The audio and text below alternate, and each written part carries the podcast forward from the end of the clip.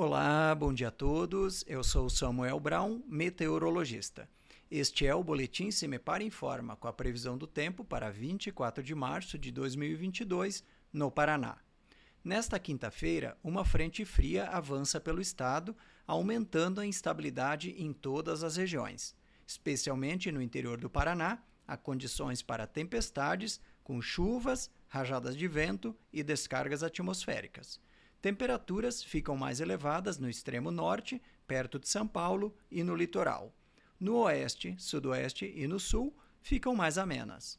A temperatura mínima está prevista para Palmas, 14 graus, e a máxima deve ocorrer em Loanda e Guaraqueçaba, 33 graus.